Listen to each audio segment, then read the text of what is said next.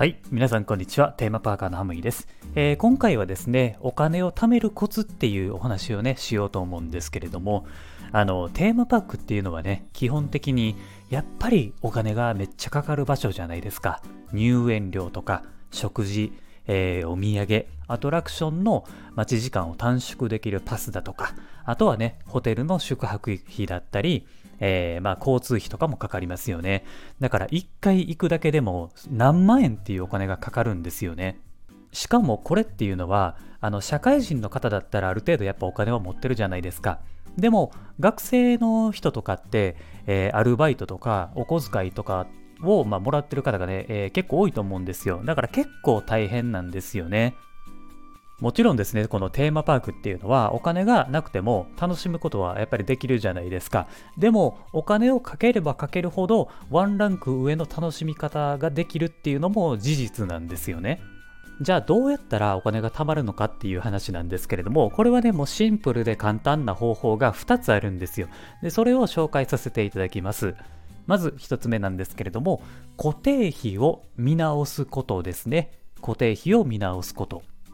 あの、毎月絶対に払わないといけないものってあるじゃないですか。携帯代とか、光熱費とかね、えー、サブスクとかね、まあ、いろんなものがあると思うんですけれども、この固定費っていうのは見直していかないと、年間のね、出費を、えー、見てみるとですね、意外と高いんですよね。なので、えー、無駄にお金を払っている可能性っていうものが結構あるんですよ。固定費っていうのはもう下げてなんぼのものなので、えー、なるべくコストは抑えた方がいいんですよね。なので見返して、えー、使っていないサービスをやめるとか安くする方法っていうのを見つけた方がいいと思います。これで無駄な出費をなくすことができるのでお金を貯めることができるっていうことにつながっていくんですね。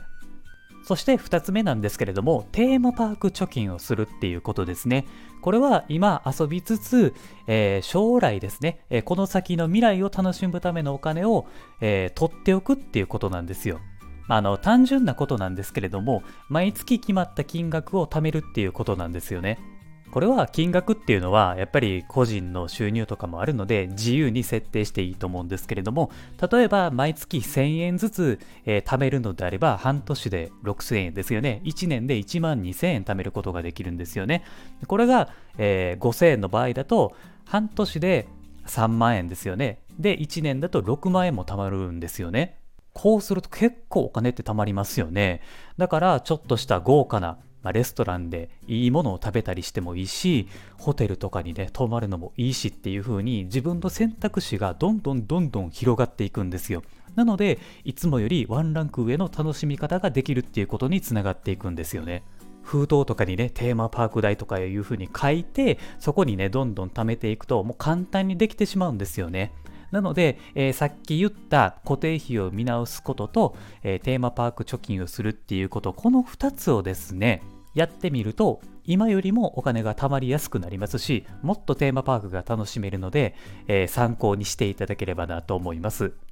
あと、自分がどれぐらいお金を使っているのかっていうのを確認したい人はですね、えー、家計簿アプリを使うのがおすすめですねで。これは僕のブログの方でおすすめの家計簿アプリのことを書いていますので、えー、ぜひね、読んでいただければなと思います。無料で使えるアプリですので、ぜひね、えー、チェックをしてみてください。概要欄のところに URL を貼っておきます。はい。というわけでね、今回はここまでにしたいと思います。今後もですね、この番組ではユニバーサル・スタジオ・ジャパンをメインにテーマパークに関連することは何でも発信していきますので、もしね、テーマパークが好きな方は、ぜひ番組のフォローもお願いします。あとはですね、このラジオの他にも僕は生活で、えー、役立つ情報っていうものをですね、他のメディアでもどんどん発信していますので、えー、もしよかったらですね、概要欄のところにリンクを貼っていますので、こちらから、えー、遊びに来てください。はい。というわけで、えー、ここまでにしたいと思います。ありがとうございました。また次回の番組でお会いしましょう。Have a good day!